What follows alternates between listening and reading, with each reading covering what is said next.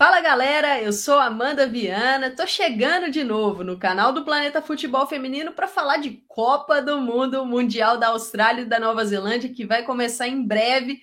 E olha, estamos fazendo conteúdos especiais da Copa e falando de algumas seleções, o que a gente espera, também trazendo o campinho com parte tática, falando especificamente sobre jogadoras convocadas. Estou aqui novamente com minha parceira Thaís Viviane.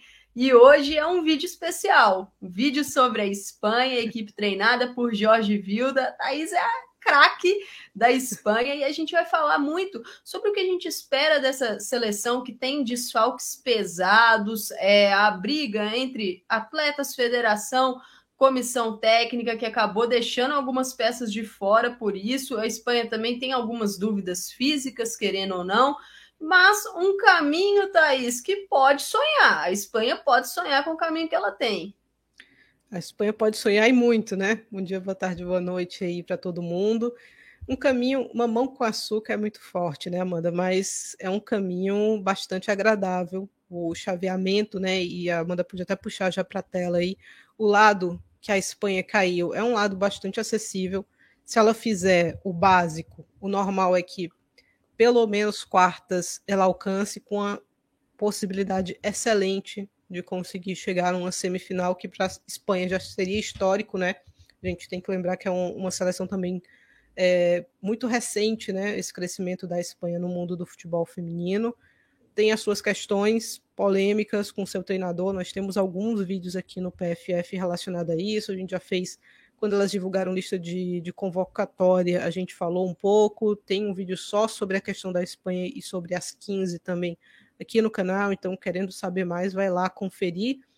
A lista do Jorge Vilda surpreendeu um pouco, mas é um caminho que a Espanha não deve encontrar tantas pedras assim na, na sua trajetória nessa Copa do Mundo, né, Amanda?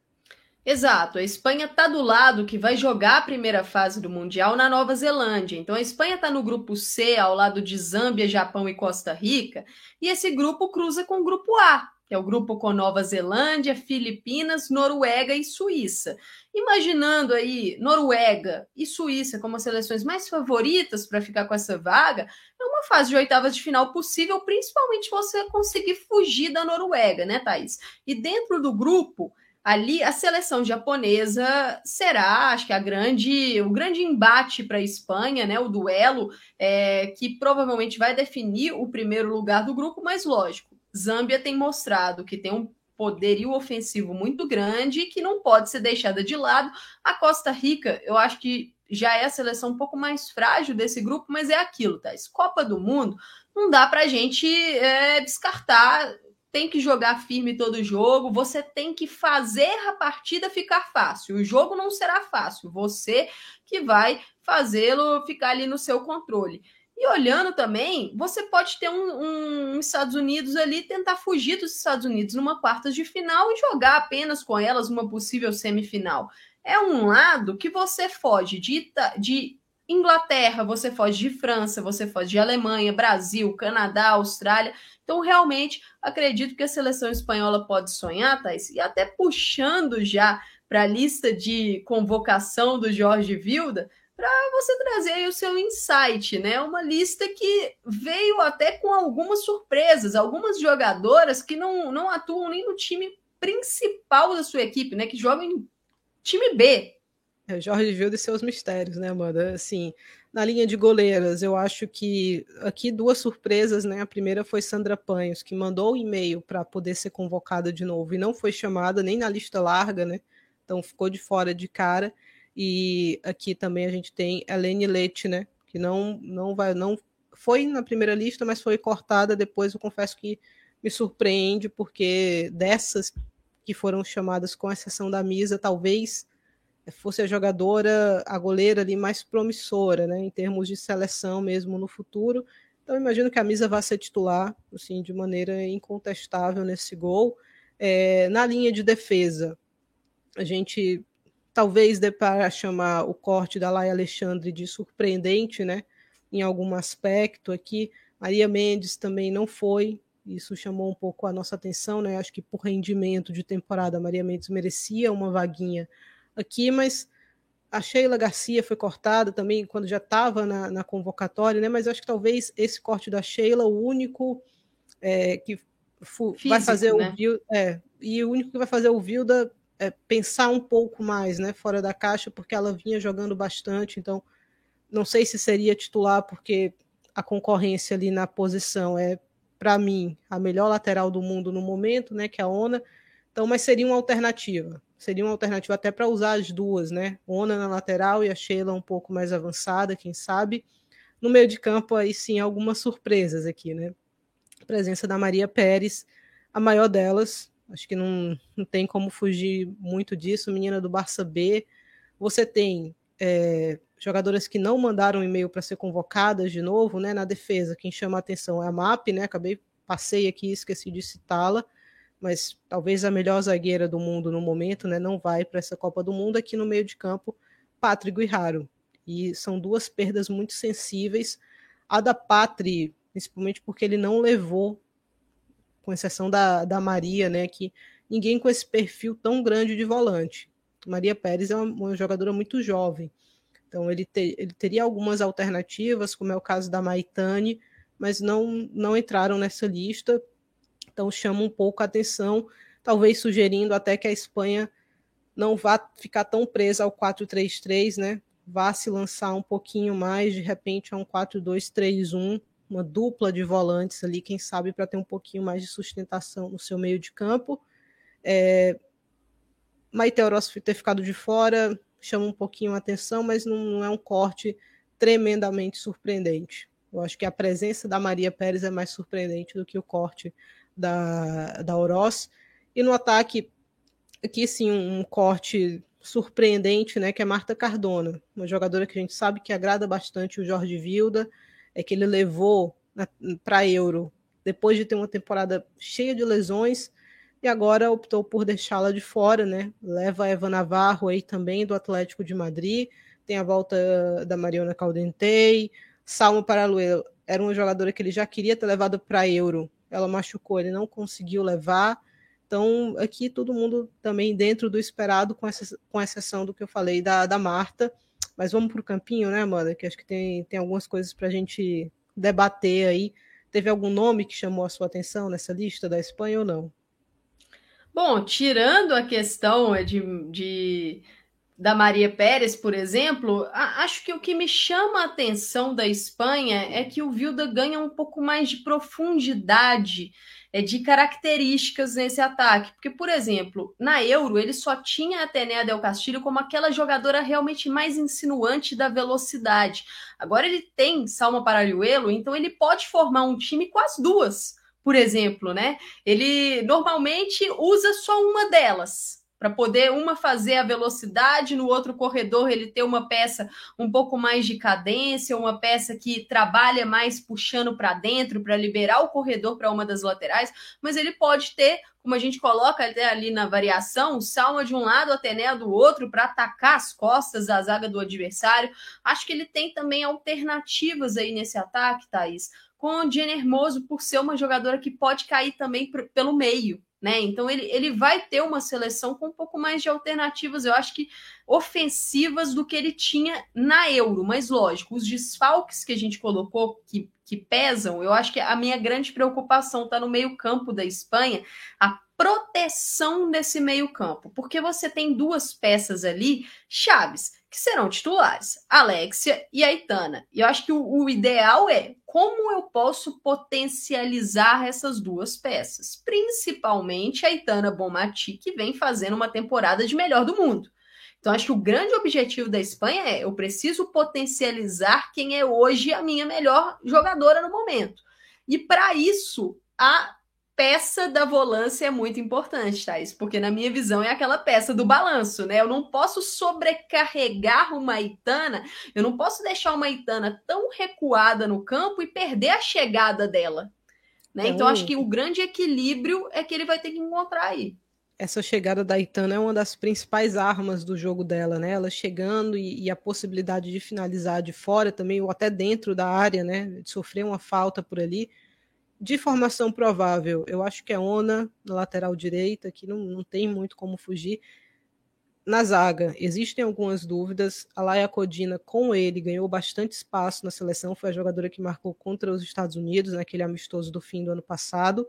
Ela tem jogado bastante. Eu acho que ele não vai fugir de Irene Paredes, mas há uma possibilidade, que é o Vilda. É, Ivan Andrés, eu acho que ele tem confiança nela, é uma das capitãs dessa seleção dele. Por rendimento, eu acho que a Rocio merecia mais mas eu não sei se ele vai fazer essa mudança também. Lateral esquerda, pouca discussão. Olga, Olga Carmona aqui na variação. Algo que a gente tem visto bastante nesses últimos amistosos, que é ele mudar a ONA de lado. Ela, inclusive, marcou contra a Dinamarca, aproveitando um rebote na esquina pela esquerda. Né? Então, fugindo um pouquinho do que seria seu perfil mais habitual, mas ela faz as duas de maneira muito tranquila. Então, se a gente na Copa do Mundo vira a Ona jogando pela esquerda, não vai me surpreender. Entra o Yanni ali pela, pelo lado direito também. De escalação principal aqui na, na formação provável, Irene Guerreiro, eu imagino, para fazer o que seria o papel da Pátria, né, a primeira volante aqui. Na frente, Alexia e Aitana. Há uma ressalva em relação à Alexia, né, que ela disputou 60 minutos nos últimos dois amistosos da Espanha, mas não jogou contra o Vietnã. Então, isso chamou um pouco a atenção. Saiu uma matériazinha no ar, se eu não me engano, dizendo que existem algumas dúvidas físicas em relação a ela. Uma jogadora ficou muito tempo parada, com uma lesão muito grave, e está voltando ainda, né? Então, vez ou outra, eu acho que vai realmente sentir é, um, um desconforto, vai sentir essa volta ao futebol mesmo, né? E, e o nível da coisa. Mas vamos ver. Pode ser uma dúvida aí é, para o futuro da seleção. A Zornosa, o Vilda me parece não confiar tanto nela, foi o corte, um dos cortes da última Euro, mas seria uma alternativa aqui, né? Caso ele precise, vai ser uma alternativa aqui em, em termos criativos. Na frente, eu imagino que vai ser Mariona, Jenny e Salma. Como eu falei, ele gosta bastante da Salma, então eu acho que a Salma vai ser titular assim, nessa Copa do Mundo. Mariona, porque acrescenta essa questão da, da qualidade, né? da visão de jogo, do fator desequilibrante. Essa, essa formação provável ela é super móvel, né? do meio para frente, Mariona, Jenny, todo mundo aparecendo em todo lugar ali para receber a bola, para criar uma linha de passe. Então, é um meio que, especialmente seleções um pouco mais ingênuas em termos defensivos, podem cair facilmente nessa armadilha, né? De querer fazer Geram... uma percepção Geram Exato. muito espaço para infiltração, né, Thaís? E Alexia e Tana são muito fortes nessa infiltração. Para chegar, para chegar por trás para finalizar também de fora, né? Então, uma seleção um pouco mais experiente, acho que não vai cair nesse tipo de movimentação, vai ficar mais postada e esperar que elas venham. Mas uma seleção mais ingênua pode entrar facilmente nessa triangulação, aí você tem as duas laterais avançando muito, pisando muito na linha de fundo. Então, pode ser outra arma perigosa aí. A questão Mariona e Olga contra a Dinamarca, eu achei difícil o entendimento ali. Vamos ver se com os treinos isso ficou mais natural. Estava um pouquinho travada na variação. A Tenea é uma peça importante dessa variação, a jogadora que sai. Eu não acho que vai ser titular de cara, mas ela sai do banco para revolucionar o jogo, né? Para dar aquela agitada, aquele chacoalhão. Então pode ser uma peça importante. Esther se com a Jenny a gente tem muito mais mobilidade, a Esther também se movimenta muito, mas ela é uma mulher mais diária, né? Ela parece mais ali próximo do gol para marcar, pode ser Alba Redondo também. Eu acho que com menos preferência do que Jenny e com Esther, mas teve uma boa temporada com Levante, então vai ser um nome que vai ser ventilado aí. É, mas imagino que as alterações vão ficar dentro disso. Tereza Abelheira aparecendo ali é, uma característica diferente da Irene Guerreiro, né?